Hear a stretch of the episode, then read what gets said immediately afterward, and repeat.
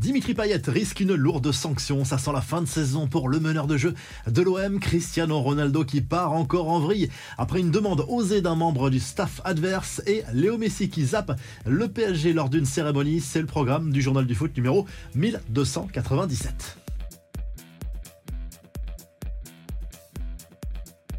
Dimitri Payet pris la main dans le sac. Le meneur de jeu de l'OM est accusé d'avoir giflé Yannick Cahuzac, l'adjoint de Franck Hez, lors du match entre Lens et Marseille. Samedi soir au Stade Bollard, l'incident est passé inaperçu aux yeux des téléspectateurs le soir du match, mais de nouvelles images ont été révélées par Prime Video qui montre cette échauffourée juste après le geste de Facundo Medina, ce fameux ballon envoyé sans retenue en direction du banc marseillais et on voit clairement Payet adressé une gifle à Yannick Cahuzac lors de cette échauffourée. Payet qui risque une lourde sanction de la part de la commission de discipline. On parle de 4 ou 5 matchs. La saison du Réunionnais est donc quasiment terminée a priori. Autre dérapage, celui de Cristiano Ronaldo après le nouveau match nul concédé par son club Al Nasser dans le championnat saoudien. L'attaquant portugais a encore perdu ses nerfs et ce n'est pas la première fois qu'il dérape depuis son arrivée en Arabie Saoudite l'hiver dernier.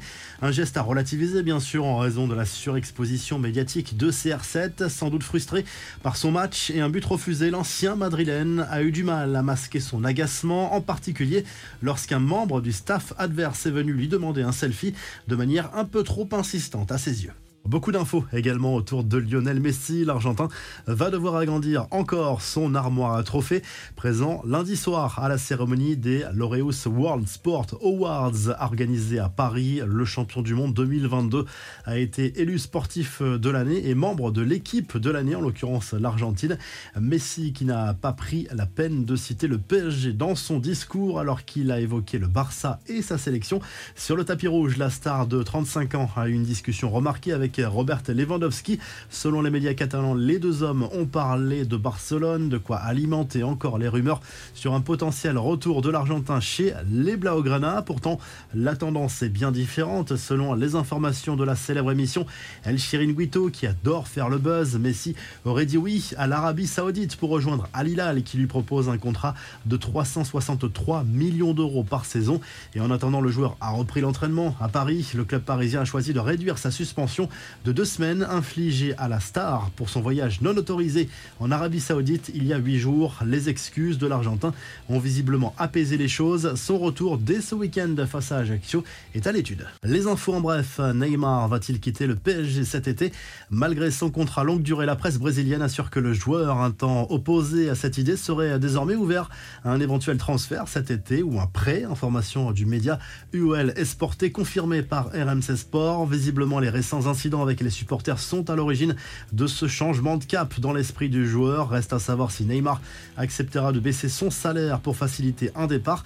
Il n'y a pas énormément de clubs capables de l'accueillir, mais les cadors anglais pourraient se positionner. Le gros craquage d'Atem Ben Arfa qui a dit au revoir à Jean-Michel Aulas à sa manière, complètement à contre-courant. Des hommages rendus à l'emblématique président de l'OL, mis à l'écart par John Textor, l'ancien international français, a glissé un violent tacle à son ex-présidente. Une va pas manquer au football. Au revoir, a écrit Ben Arfa dans une story accompagnée d'une vieille photo d'Olas, une attitude dénoncée par d'autres joueurs ou anciens joueurs, notamment Sonny Anderson ou encore Dejan Lovren. Rechercher le respect, pas l'attention, il dure plus longtemps, a écrit le défenseur croate sur les réseaux sociaux avec le hashtag HBA. Enfin, l'aventure se termine pour Antoine Comboiré sur le banc du FC Nantes. La défaite ce week-end face à Strasbourg, concurrent direct pour le maintien, a été celle de trop. L'entraîneur des U19, Pierre Aristoui va prendre en main l'équipe première jusqu'en fin de saison pour tenter de sauver la tête des Canaries en Ligue 1. Allez, on termine avec la traditionnelle revue de presse. C'est le journal L'équipe qui consacre sa une à Jean-Michel Aulas qui quitte la présidence de l'Olympique lyonnais après 36 ans de bons et loyaux services. C'est l'actuel propriétaire américain John Textor qui prend totalement les commandes. Désormais, la direction actuelle n'est pas à l'abri d'un départ. Laurent Blanc non plus, selon le quotidien sportif.